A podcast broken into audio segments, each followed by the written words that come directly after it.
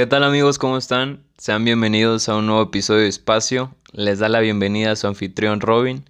Y bueno, esta vez sí lo dije bien. Eh, la semana pasada me trae un poquito y pues me estaban reventando de que no sabía hablar y que la madre, pero bueno, todo cool. Eh, estoy muy contento de estar en una nueva semana aquí con ustedes, un nuevo episodio. Eh, el oficial ya, realmente ya es el primer episodio oficial.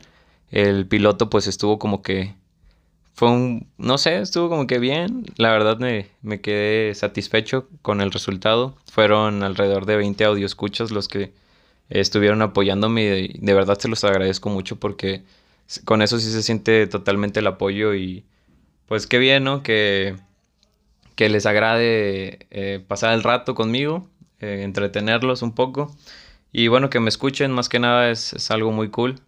De verdad les agradezco y espero que sigan así, que sigan aquí en este viaje que vamos a tener, que ha comenzado ya oficialmente. Y pues nada, probablemente también se estén dando cuenta que mi voz es muy diferente a la del capítulo pasado. Pero bueno, eh, debo explicarles y pues antes que nada una disculpa si se decepcionaron de eso. Pero la semana pasada yo tenía, bueno, me desperté de un día fresco, entonces amanecí medio ronco y pues aproveché, dije, ¿por qué no? Grabé el podcast con esta voz para atrapar a la gente y pues sí funcionó. Así que perdónenme todos, eh, aproveché a hacer la voz así como de que sean bienvenidos a un nuevo episodio y, y así bien cabrón, ¿no? Como voz de hombre. Pero bueno, esta es mi voz normal. Eh, probablemente si un día me encuentras en la calle y te hablo con esta voz, pues obviamente va a ser esta, ¿no? Ya ni sé ni qué tonterías estoy diciendo, pero bueno, vamos a empezar. Eh, quiero platicarles primero, eh, el que no sabe, el que no me conoce, no sabe que soy un gran fan del horror, del terror. Los que me conocen obviamente sí. Eh, ¿Cómo empieza este gusto de, del terror y todo este pedo de las películas, series, todo lo que conlleva, monstruos, todo? Eh, pues empieza gracias a mis hermanos mayores. Yo tengo dos hermanos más grandes que yo. Entonces yo crecí con ellos, yo prácticamente lo que ellos veían en la tele, yo por estar en la sala o por estar con ellos era lo que yo veía. Y pues me acostumbraron a ver muchas películas de terror desde niño. Y a decir verdad, o sea, no sé, o sea, en cierto punto pues de niño sí sufrí, ¿no? Porque pues me cagaba de miedo el, no sé, estar acostado y asomarme y ver en el barandal una cabeza que me estuviera viendo porque dormíamos con la puerta abierta. Entonces estaba culero, ¿saben? Pero les agradezco mucho a ellos el que me hayan dado a conocer eso porque pues soy un gran fan de todo este pedo.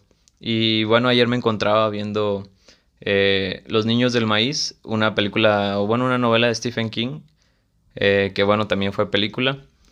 Y pues nada, dije, ¿por qué no? La verdad no tenía ni idea de qué hacer para el próximo episodio y dije, ¿por qué no un review?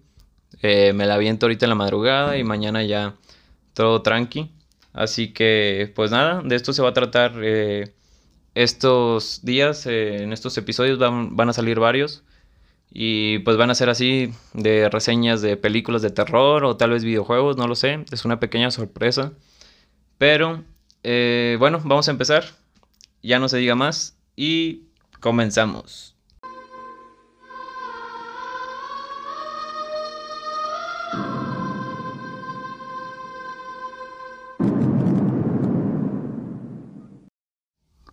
Y bueno, Los Niños del Maíz, esta película transcurre en Nebraska en un pueblo llamado Gatlin. Nos cuenta de una pareja cuyos actores son Linda Hamilton, todos la podrán recordar como Sarah Connor en Terminator, eh, ella es la actriz. Y bueno, Peter Horton, sinceramente no tengo idea de qué otra película hizo y no es por faltar al respeto a su carrera, simplemente que no recuerdo haberlo visto en otra película. Bueno, ellos son la pareja, que es una pareja que está pasando por ciertas dificultades en su relación, ya que pues ella quiere matrimonio y él como que todavía no está bien decidido de si quiere estar toda la vida casado y así. Y bueno, es una pareja que vuelve de viaje, eh, ella es una mujer con más ganas de seguir el viaje, de olvidarse de todos los problemas, de disfrutar todo, que de regresar a casa, pero tristemente él es un médico profesional y tiene que comenzar su carrera ya como doctor en o bueno, como médico en el hospital y pues tienen que llegar antes del lunes, entonces supongo que se basan en un fin de semana y todo eso. Y bueno, de camino a la ciudad, pasando a la altura de Nebraska, eh, se desvían hacia, pues bueno, típico atajo de que no, que vamos a llegar más rápido y todo. Y bueno, se desvían a la altura de Gatlin. Eh, en esta altura de Gatlin comienzan a ver el mapa para ver exactamente en qué punto del mapa están, en qué parte de la carretera.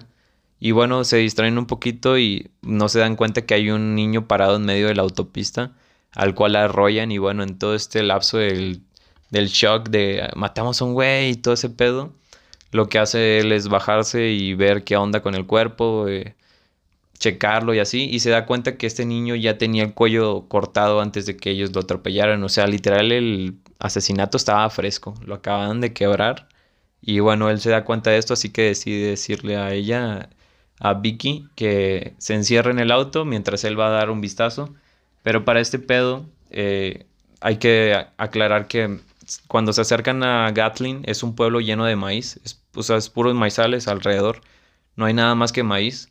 Entonces, no sé si recuerdan la película de señales que literal no se ve nada en los maizales, así, donde salen los aliens.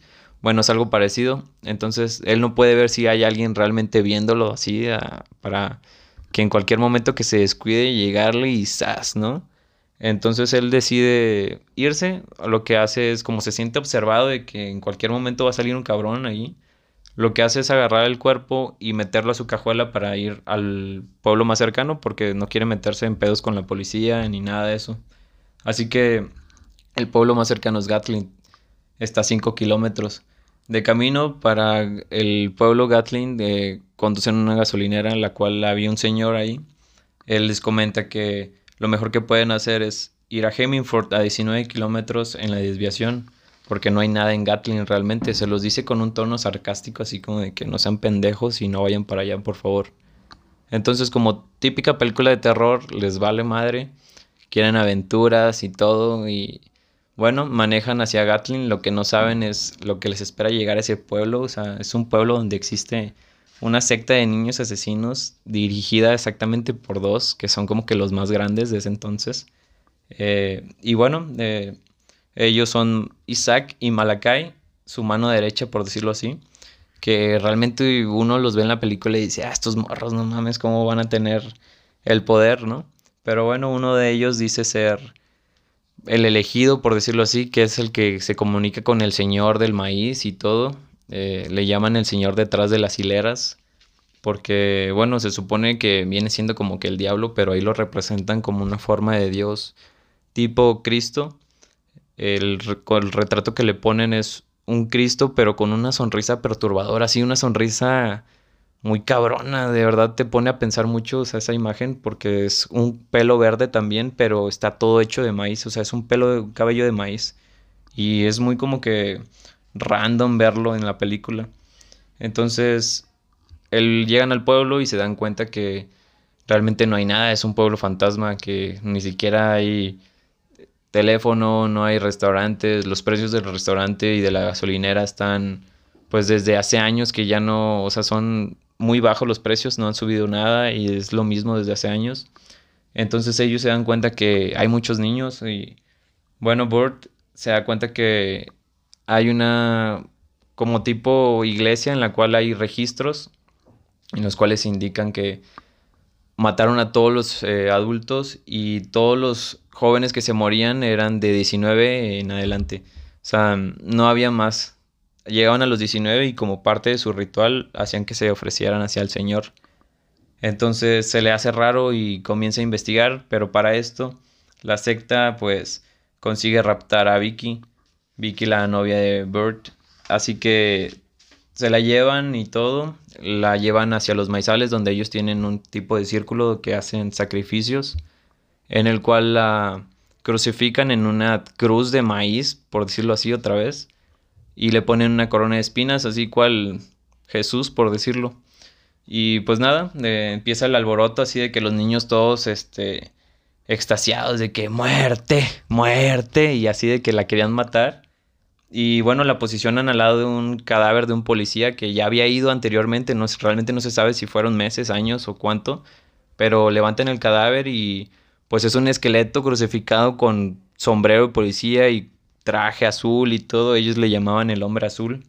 Eh, tengo entendido que ese policía fue a investigar recientemente que ellos mataron a todos el pueblo eh, pues fue a investigar a ver qué pedo y todo, porque para esto Isaac eh, hace años logró convencer a todos los niños del pueblo que mataran a todos los adultos y padres de familia, todo el que fuera mayor de 19 años, los tenían que matar.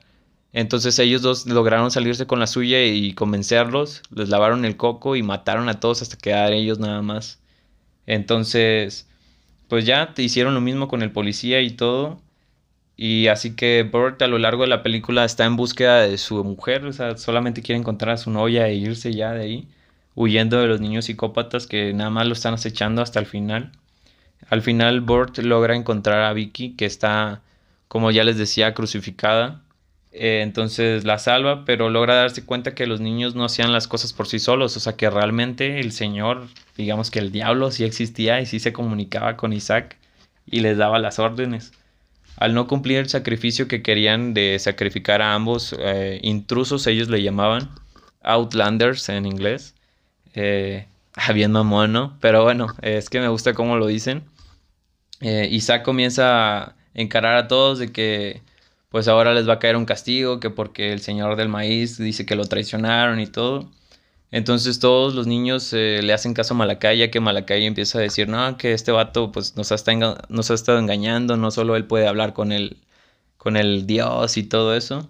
Así que deciden colgarlo a él, lo crucifican a Isaac, al líder.